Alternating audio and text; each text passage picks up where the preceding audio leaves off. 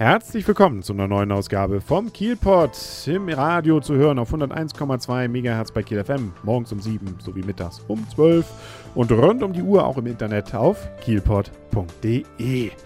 Mein Name ist Kaulius und ich berichte fast täglich aus Kiel auf den bekannten, gerade eben genannten Wegen. Und heute geht es mal wieder um das Schauspielhaus und ein neues Stück. Ähm, alteingesessene Kielport-Hörer wissen ja, ich habe ein Premieren-Abo und das erhilft mir bzw. ermöglicht mir dann auch mal Stücke zu besprechen, no, zu einem Zeitpunkt, wo es eben noch nicht jeder Kieler gesehen hat. Wobei man muss ja zugeben, äh, nicht jeder Kieler geht ins Schauspielhaus. Dabei lohnt es sich und die Eintrittspreise sind erstaunlicherweise, insbesondere wenn man etwas weiter hinten sitzt, auch nicht höher als das, was man im Kino ausgibt. Mm, und selbst von ganz hinten, wir sitzen immer in der letzten Reihe, hat man einen so schönen Blick noch auf das Ganze, dass man eigentlich nicht unbedingt vermisst, weiter vorne zu sitzen. An diesem Freitag jetzt gab es die große Premiere von Hedda Gabler. Ja, nun fragt sich der nicht informierte Premiere von Hedda Gabler. Ist das jetzt die Schauspielerin? Ist das jetzt die Autorin? Nein, das ganze Stück heißt so. Und äh, derjenige, der es geschrieben hat, das ist Henrik Ibsen. Und das Ganze ist wohl durchaus berühmt. Äh, mir sagt es jetzt nichts, aber immerhin der Schauspieler selber sagt, es war ein berühmtes Kammerspiel und ist jetzt inszeniert durch die israelische Regisseurin Dedi Baron. Die war auch da bei der Premiere und hat dann also artig den Applaus in Empfang genommen. Kammerspiel heißt. Nicht nur, dass man da kann man da spielen, sondern insbesondere auch ja, dass es eben nicht ganz so viele Schauspieler sind wie sonst, nämlich maximal sechs in diesem Fall. Und äh, die haben sich dort also an diesem Stück versucht. Worum geht's erstmal?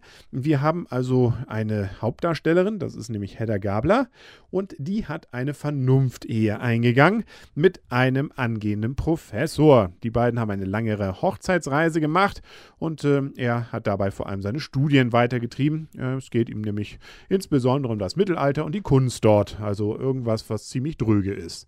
Das findet auch Hedda Gabler und stellt dann so nach dieser Zeit fest, hm, war es jetzt der Richtige, war die Vernunft hier wirklich richtig anzubringen oder soll sie ein bisschen mehr Pep in ihr Leben bringen? Ähm, dazu kommt dann gerade zufällig auch noch ihre alte Liebe mit in den Ort zurück, nämlich Herr Löwgren, wenn ich das richtig sehe und den Namen richtig erinnere. Nee, Löwborg, genau, so hieß er.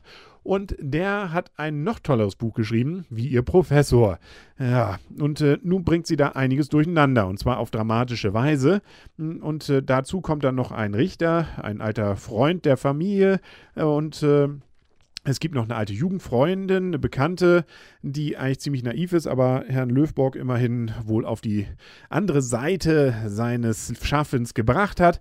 Nun ja, also einige Leute, die also hier dann bei diesem ganz interessanten Bühnenbild einiges zu tun haben. Außer vielleicht die Tante, die kommt nur ganz am Anfang mal vor. Ansonsten sitzt sie nämlich immer nur dazu und dabei. Das ist nämlich eins der interessanten Dinge an diesem Stück. Alle Schauspieler, wenn sie dann erstmal eingeführt worden sind, sitzen rund um das entsprechende Schauspiel ständig drumherum. Selbst wenn sie nichts zu tun haben und nicht gerade dran sind, sind sie irgendwie noch präsent.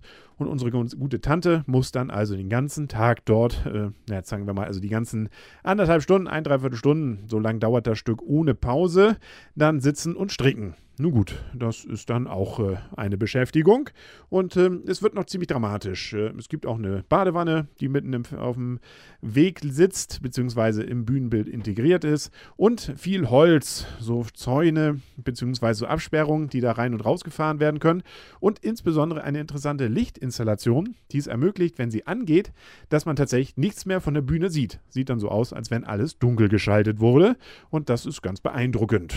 Ja, das Stück selber es geht auch so ein bisschen um Langeweile. Unsere Hedda Gabler hat nämlich Langeweile und äh, meint auch da an einer Stelle, sie wäre da auch besonders gut drin in Langeweile haben das kann man durchaus nachvollziehen. Es gibt immer wieder Stücke und Teile, wo dann alle irgendwie rumsitzen und nichts tun. Oder sich lange über irgendwelche Sachen unterhalten, ohne dass es wirklich spannend wird und auch nicht witzig oder dramatisch. Ja, also ein Stück über Langeweile entsprechend zu inszenieren, hat natürlich eben den Nachteil, dass es auch irgendwie langweilig wird. Und äh, so will ich jetzt gar nicht sagen, dass ein Stück schlecht ist. Nur, ähm, ja, es gibt eben Längen. Und am Ende, ja, es läuft so ein bisschen auf ein dramatisches Ende hinzu, das man auch einigermaßen erahnt. Also, ja, und dazwischen, ich sagte es glaube ich schon, ein paar Längen. Ja. Ansonsten schauspielerisch alles gut gemacht. Da will ich gar keine Kritik üben. Ich bin da eh nicht der Fachmann.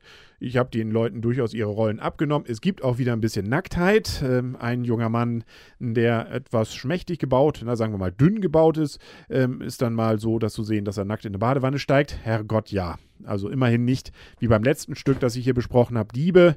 Da war es ja dann über fünf Minuten, glaube ich, dass jemand sein Gemächt dort äh, dem Publikum präsentierte. Hier sind es nur Sekunden. Und eine Schauspielerin steigt auch in diese Wanne, die aber immerhin ist dann verhüllt durch ein entsprechendes Handtuch.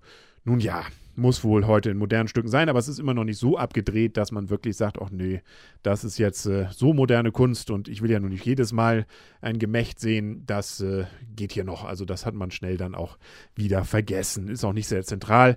An der Stelle fragt man sich allerdings auch, was soll das jetzt? Aber ich bin eben auch kein Kunstkenner, sondern gucke das eher so aus äh, Interesse und äh, da habe ich mich dann gewundert. Also kurz gesagt, ähm, man macht, macht jetzt auch nichts richtig falsch und wenn man das Stück Herr der Gabler schon immer mal gesehen haben wollte, ist es sicherlich eine klasse Inszenierung, Bühnenbild, alles gut.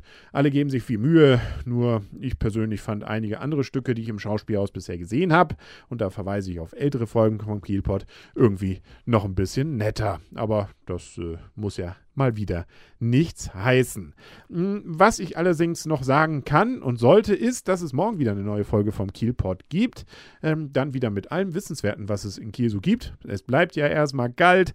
Da ist sicherlich einiges, äh, was ein ganz interessant ist.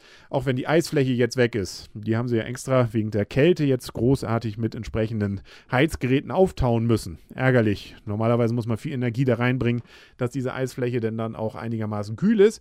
Jetzt ist genau das Gegenteil passiert. Sie mussten es aufheizen. Aber nun gut, auch das haben sie hingekriegt. Und mit Eislaufen ist nicht mehr. Zumindest dort nicht. Aber wenn es kalt bleibt, vielleicht haben wir ja Glück und irgendwann kommt noch der kleine Kiel wieder ins Spiel. Bleiben wir abgewartet und wenn es denn soweit ist, dann werde ich es auf jeden Fall berichten. Hier auf 101,2 MHz bei Kiel FM. Morgens um 7 sowie mittags um 12 und rund um die Uhr auf kielpot.de. Bis dahin alles Gute wünscht euer und ihr, Kaulius. Und Yes